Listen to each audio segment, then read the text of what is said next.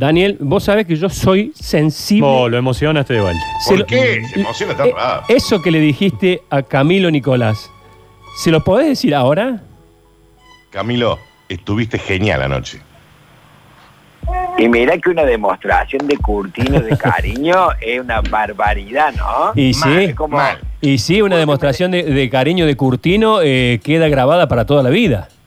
Claro, mal, te juro porque me desperté esta mañana, leí el mensaje, rompí en llanto. ¿Viste? Ocho y cuarto de la mañana, la miraba a mi bebé y decía entre el mensaje de Curtino y, y, y, y cómo dormía, cómo descansaba, y me dije, no sé qué es lo que es más tierno, ¿me entendés? ¿Qué Como, una sensación fuerte. Llora, llora en vivo. No, ¿cómo anda toda la gente? Hola. Camilo. ¿Cómo anda, Sergio? ¿Cómo anda, Papichulo? ¿Todo bien? Bien, todo bien. ¿Qué, qué, qué revuelo que armaste con tu anécdota de la tele, loco. Todo el mundo se enteró que te hiciste caca. Es que vos sabés que, bueno, vos sabés que justamente recién leí una, una nota en el, eh, en el diario de- del show de anoche y por ahí vos sabés que yo no, por ahí no tomo conciencia, soy tan natural, tan espontáneo en eso, que por ahí no digo, che, capaz que si digo esto la gente puede pensar, y lo digo, después por ahí no sé, por ejemplo me sacaron una frase que dije en el show, que estaba, porque vos- hoy los protocolos, digamos, municipales, vos estás en el escenario y te ponen un acrílico adelante que te separa de la gente, digamos, transparente. Y yo dije, apenas entré, digo, ¿cómo odio esta pecera oeada? ¿Se entiende? Sí, Sí, cuñada. Claro, ¿cómo, cómo odio esta pecera? Pero, viste, cuando, el, cuando el contexto te lo permite, por después lo leo y digo, ¿por qué hablo así, boludo? ¿Me entendés? O sea, no, ¿por qué no me ubico? Estoy, a- estoy, estoy actuando, ¿me entendés? Claro. Pero, pero bueno, tengo esa cosa de que soy así, ¿me entendés? O sea, soy muy natural, soy muy espontáneo en eso y también yo me tengo que amigar con eso, pero me, me quedó como, como retumbando en la cabeza, digamos. Bueno, ¿cómo fue lo presencial? ¿Qué se sintió? Fue zarpado, la verdad. Para mí era un gran desafío. Imagínate, yo tengo, vaya, hace 10 años que hago humor, entre lo que hice con las Pelafustanes y Camilo y Nardo, y era la primera vez, digamos, que, que montaba un show sobre mis hombres, porque de última, che, algo sale mal, en su caso charlábamos con Nardo, pero compartíamos las culpas, ¿me entendés? 50 y 50. Aquí era la responsabilidad, digamos, de, de, todo el show, y la verdad que yo me sentí recontra cómodo y yo soy muy exigente en eso y, y lo disfruté, me sentí bien. Obviamente que creo que necesito seguir caminando para seguir jugando, digamos, para seguir encontrándome, pero recontra remil conforme la gente le pasó muy bien. Fue a sala llena, que justo ayer me pasaron números de Buenos Aires, sala llena, ¿no? Sala llena entre comillas porque son 200, Sí, 200 claro. lugares. Eh, pero la verdad que muy contento, la gente responde muy bien, que también en un miedo, porque no solamente la crisis que puede haber, sino también si la gente se anima a ir a un teatro y, y ayer, mira, imagínate Curtino se llegó, que estaba bastante perseguido. Claro. Imagínate la paranoia que, la que, que tenía yo anoche, ¿no?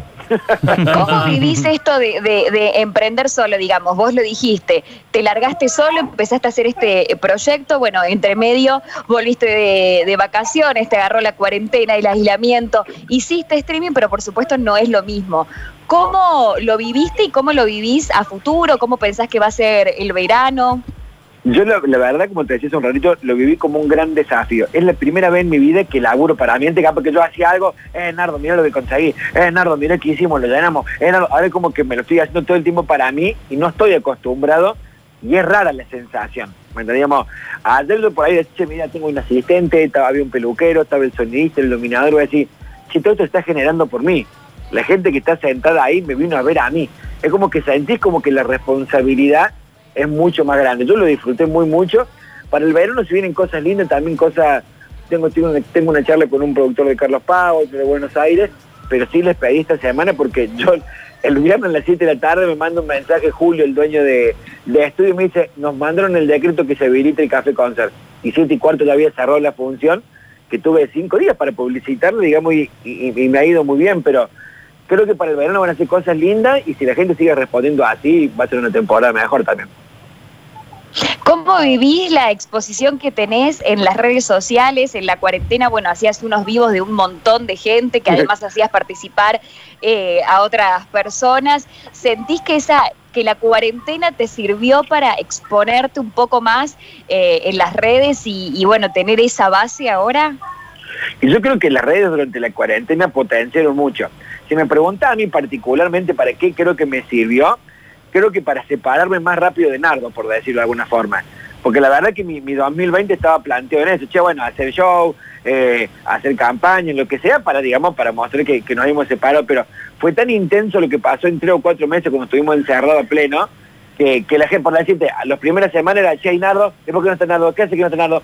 Y hoy ya como que ya saben que nos separamos y cada uno hace lo, lo, lo, lo suyo, y eso creo que en ese sentido me sirvió un poquito más, digamos, pero eh, creo que sí, también los streaming sumaron mucho, me pude reinventar, bueno, también que nació mi hija en el medio, fue como que la pandemia, debo ser de los poquitos que no los cagó a patada en la cara, ¿me entendés? Digamos, he tenido la suerte de que me trató bastante bien.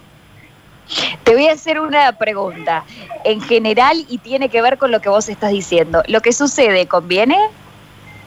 Mm. Sí, siempre, siempre. Yo creo que queden uno que le convenga o no, ¿me entendés? Digamos, yo creo que, creo que Nardo, en el caso de, que, de lo que pasó con Nardo en la separación nuestra, creo que si a los dos nos hace bien estar así, siempre conviene, digamos, puede ganar más, menos plata, te puede ir mejor o peor o lo que sea, pero mientras vos te sientas bien y contento, creo que por ahí va. Qué lindo, qué lindo. Ay, Eh, qué hermoso eso que dije, ¿no? Qué No, lindo, qué lindo. Hoy estás poeta. Debe ser por los mismos de. Curtino. Eh, eso que se- ese sonido que se escucha atrás, ¿quién es? Y es el mar que resuena en mi oído mientras tu voz, ah, se ponía el poético. No, no, no, pero hay un crío ahí chillando. sí, la pachula, la pachula, La- mi amor, mi hija. Ahí déjala, déjala, porque parece una aplicación como se escucha. Ay, no está, hermano. Encima, cumplió seis meses ahora el 14 y está Uh. diciendo, viste, que se para, te mira, se ríe. No, estoy enloquecido, la verdad. Es zarpado. Qué Bueno, lindo. de, de eso hablo un poquito en el show, digamos. Hablo mucho de lo que pasa en la pandemia, digamos, de, de acostumbrarnos a, acostumbrarse a no olvidarse el barrio. Dijo, mira, acá está hablando. Sentila, sentila. Sí, cómo no. Cómo no, es una gatita. es muy gracioso. Este, después hablo, por ejemplo, de la paternidad de los primeros seis meses, que, que tengo la suerte de vivirlo también muy intensamente, porque, como te decía, nació el 14 de mayo, no nos hemos separado ni un segundo, así que yo creo que si la gente va esta noche o el domingo, que es la última función, lo va a disfrutar mucho, los invito a ustedes también si quieren acercarse, fue curtido, se tienen que animar ahí, porque, digamos, se van a dar cuenta que no pasa nada, se cumplen todos los protocolos, así que los espero. Bueno, eh, recordame cómo se compran las entradas, cómo se, cómo es, porque me imagino que como hay co- protocolos y la sala no está habilitada full, yo no me no esperaría a último momento. Claro, bueno, de hecho hoy ya, ya está vendido, vendido el 70% de la función, el 60% de la de mañana. Y también cuando la gente se acuerde que es feriado el lunes, que también va a activar bastante, pueden comprar la entrada en www.erenentrada.com.ar.